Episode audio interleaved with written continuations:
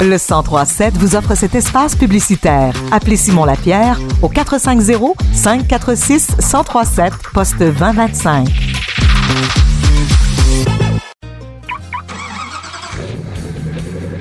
C'est l'heure de votre chronique automobile avec Marc et William Bouchard. Bon jeudi, on est en compagnie de William Bouchard aujourd'hui. Bonjour. Bonjour, oui, c'est ça, on se passe le relais. Hein? Oui, c'est ça. Ben, c'est ce qui arrive quand on a des contrats en Californie et qu'on peut pas être au Québec en même temps. Ouais, il y en a qui sont plus chanceux que d'autres, mais quand même, je dois dire que moi-même, j'ai pas été malchanceux cette semaine. ben hein. non, tu conduisais la Ford Mach-E et c'est de ça que tu vas nous parler aujourd'hui, entre autres.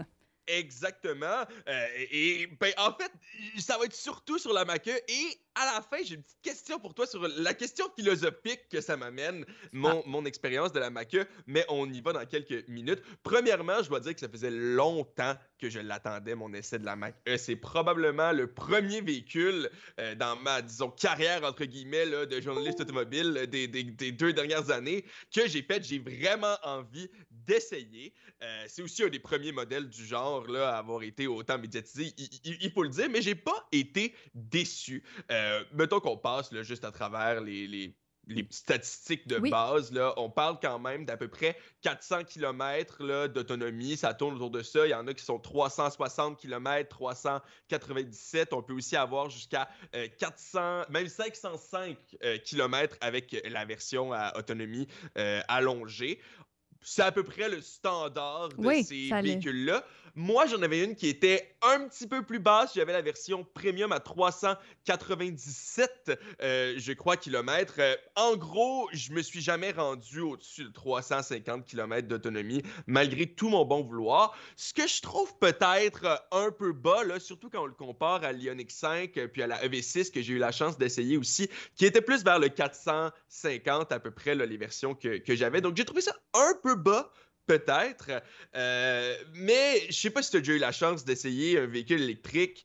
Euh, ça a une conduite particulière. Oui, ben un, c'est très silencieux. Première des choses, c'est euh, puis c'est surprenamment euh, performant. T'sais, on s'attend Oui. pas à ce que tu, lorsqu'on appuie sur la pédale de gaz, ben que ça l'avance autant et rapidement, parce que justement c'est silencieux, on n'entend pas la, la- la propulsion du moteur, donc c'est c'est comme Ah, ok, je suis rendu à 100 km/h. Faut faire attention. Exactement. Moi, la version que j'avais, un 0-100 de 5,6 secondes, si, si je ne m'abuse. Euh, puis quand on regarde la version GT, euh, euh, qui est la version performance, là, c'est 3,7 secondes. C'est rapide, on claque des doigts et c'est on, on est parti son fusil là, Oui, absolument, absolument. Euh, c'est assez agréable, je te dirais, pour ça. C'est très euh, smooth, là, si Mhm. tu me pardonnes l'anglicisme. Oui. C'est très doux comme conduite. C'est assez semblable à ce niveau-là. Il y a pas mal moins de variations, je dirais, là, entre les motorisations Mhm. électriques qu'entre les motorisations euh, traditionnelles là, à combustion. C'est normal, hein, la technologie se ressemble beaucoup plus Oui. entre, les, euh, entre les, les- les- les moteurs électriques. Euh, par contre, si je peux me permettre de faire la comparaison, j'ai quand même ressenti plus de sentiments de dynamisme quand j'étais dans la EV6 puis la Ioniq 5. Faut comprendre que la philosophie ici, elle est plus VRS que Mustang. Mhm. On est plus dans quelque chose qui est là pour le, le confort. Oui, c'est performant. Oui, il y a un mode performance qu'on peut activer qui donne un peu plus de sensations. Mais j'ai l'impression que là où Ford a voulu vraiment mettre le paquet, c'est la technologie. Euh, vraiment, on veut en mettre plein la vue juste quand on rentre, là, euh, à le, le- le iPad, le- véritablement, qu'on a en plein milieu, le gigantesque tablette euh, en plein milieu de l'écran tactile, ça impressionne, hein? on a rarement vu ça. Ça va être le, ça va être le, futur des véhicules, oui, mais ça- pour le moment. Mhm. pour le moment, c'est encore assez futuriste. Puis, il y a pas de bouton, ou presque. Il y a un seul bouton, c'est pour changer le, volume, mais tout le reste, on parle du siège chauffant, on parle du chauffage, on parle de tout le contrôle de, de la musique à part pour le volume. Ça se fait sur l'écran tactile central. OK. Ça, je suis plus ou moins à l'aise avec ça. C'est c'est- c'est là où probablement que tu voulais m'amener dans la Exact. discussion, mais je trouve ça un peu, un peu moins sécuritaire si on doit manipuler un écran pour juste changer la température dans l'auto quand on a trop chaud. Il- il- tout- dépendamment où elle est disposée, là, j'imagine que pour le conducteur, elle doit être quand même à portée de main, là, mais ça reste que il faut toujours avoir le regard ailleurs que sur le devant de la route. c'est fait comme un, comme un tableau de bord standard. Donc, ça se trouve à peu près au même endroit où se trouverait ta ventilation puis ton, ton siège chauffant de façon mhm. normale. Mais l'endroit où je trouve que tu as raison, c'est qu'on est obligé de regarder. Parce que normalement, euh, on serait capable, juste avec le toucher, sans quitter les yeux de la route, de sentir, OK, là, je l'ai parti. Là, j'ai appuyé sur le bouton de la ventilation. Là, il faut qu'on regarde pour être certain qu'on a appuyé au bon endroit, pour être certain qu'on est au setting qu'on veut, au réglage qu'on veut. Je suis d'accord avec toi. Par contre, il y a comme un autre aspect, puis tu as tout à fait raison que c'est là que je voulais en venir avec ma, ma question philosophique. Le fait d'avoir un écran si gros, ça fait que j'ai pas dû gosser pendant 10 heures pour avoir accès à ma, euh, à, ma navigation. Le Apple CarPlay, c'était clair. les boutons sont gigantesques. On peut pas se tromper. Euh, on paye sur la navigation. Ça l'ouvre en gros. On peut pas se tromper. La carte est gigantesque. Ça, j'ai aimé ça. Vraiment, c'était bien fait à ce niveau-là parce que euh, appeler, là, il y, avait la face de mon père en gros. On pouvait juste la toucher. Puis je lui ai dit mon Dieu, c'est si simple l'infodivertissement euh, euh, parce que justement, c'est gros, c'est relativement intuitif pour les, fonctions de base. Mais là où je veux en venir, c'est qu'il n'y a pas que les fonctions de base qui sont disponibles, qui sont changeables à travers tout ça. Euh, vraiment, là, tu peux tout changer, le nombre de temps que tes, que tes lumières restent allumées après avoir fermé le moteur. Euh, il y a plusieurs profils qui permettent d'enregistrer différents réglages pour différents conducteurs. Euh, il y a une fonction que je voulais vraiment te parler. Ça, c'est pas dans le, dans le tableau de bord, mais ça s'appelle le Blue Cruise. Je sais pas si tu en as entendu parler. C'est une euh, protection, mais c'est un, ensemble Ford là, qui, qui, qui, offre, je pense, là, sur plusieurs véhicules ou c'est quelque chose qui ressemble à ça, Tout à fait, tu as exactement raison. C'est euh, une conduite main libre.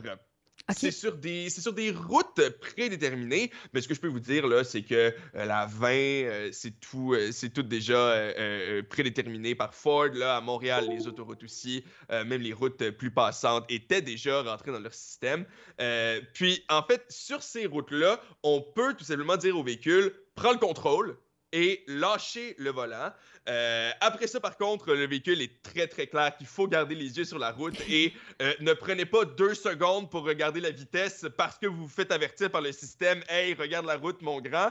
Euh, donc, bougez pas les yeux une fois que vous l'avez activé. Mais j'ai été quand même assez étonné parce que vraiment, tu lâches ça puis tu le laisses conduire. Puis dans le trafic, ça ralentit, ça prend les courbes à ta place. Moi, j'ai trouvé ça fantastique.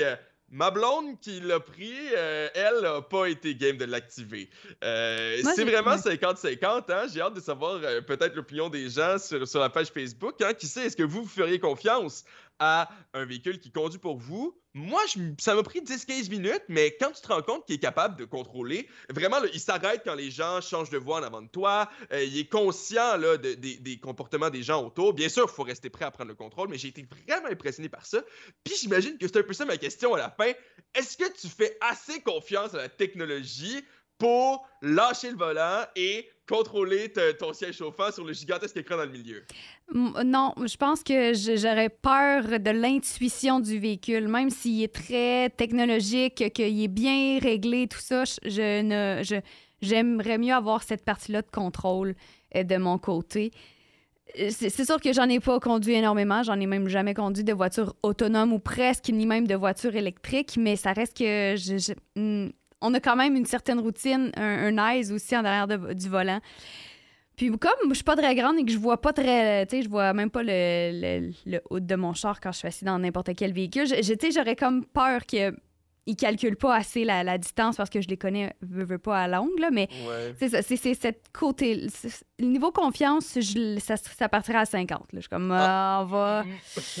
Moi, je te dirais que la confiance est pas tant. Euh, le manque de confiance plutôt est pas tant envers le véhicule qu'envers les autres. Ouais, il y a ça aussi. ça l'affaire. Si tout le monde conduisait avec le Blue Cruise, je pense qu'il n'y aurait aucun accident sur la route parce que ça te donne une très grande distance en avant, ça ralentit de façon super super sécuritaire, ça fait de l'éco-conduite, c'est courtois. Mais l'humain étant imprévisible, tant qu'à côté, il y a des gens qui trouvent ça drôle de te couper parce qu'ils ont l'espace, moi aussi, j'aurais tendance à être de ton côté. Euh, j'ai aimé ça, mais j'ai hâte de voir le futur. Oui, on, on, va suivre ça de près. Et en terminant, est-ce que tu peux nous dire ça se chiffre à combien si on veut acheter oui, la Ford Mac tantôt, c'était oui. la première chose que je voulais dire. C'est 50 500 pour la version Select, la première. Là. Euh, puis ça, c'est celle là, que je parlais au début qui a 397 euh, km de base et qui a un, un 6.1 secondes de 0 100. Donc celle-là, c'est celle de base qui commence à 50 500 Oui, c'est ça. Puis la version GT Performance, elle va à 83 000. Donc on sent qu'on peut, on peut en ajouter quand même pas mal. Faut se rappeler cependant que vu que c'est un véhicule 100% électrique, ça vient avec là, euh, les différentes euh, les, les, les, incitatifs euh, gouvernementaux qui, qui, peuvent quand même là, être assez, euh, assez intéressants. Assez alléchants. Merci beaucoup, William. Si on a des questions pour toi, on peut t'écrire sur ta page Facebook ou celle de Marc, même s'il est absent aujourd'hui, ça va faire plaisir de répondre à des questions. Sinon, vous avez Oui. un beau podcast, vous avez une page, une page web, donc peux-tu me rappeler Oui. où? Absolument. Donc, euh, comme tu le disais, sur ma page Facebook, William Bouchard, la page de mon père, Marc Bouchard. Probablement que lui va être un petit peu plus à l'aise pour répondre aux questions techniques, mais j'accepte euh, n'importe quelle question. Puis, bien sûr, comme tu l'as dit, notre podcast, Gotchard. Euh, on a une page Facebook et on a aussi Gotchard Podcast à commercial gmail.com. Si jamais vous avez des questions pour nous. Puis notre podcast qui est disponible là, sur Spotify et tout. Si jamais vous avez envie d'en entendre plus, on l'enregistre très bientôt sur mon expérience avec la Mac-E. Merci beaucoup, William. On te retrouve euh, mardi prochain avec euh, Oli dans la chronique jeux vidéo. Sinon, une autre fois la semaine prochaine dans la chronique automobile. Bonne journée, bonne semaine. Toujours un plaisir de t'avoir avec moi sur l'heure du lunch. Rendez-vous tous les jeudis midi pour votre chronique automobile sur les ondes du 1037.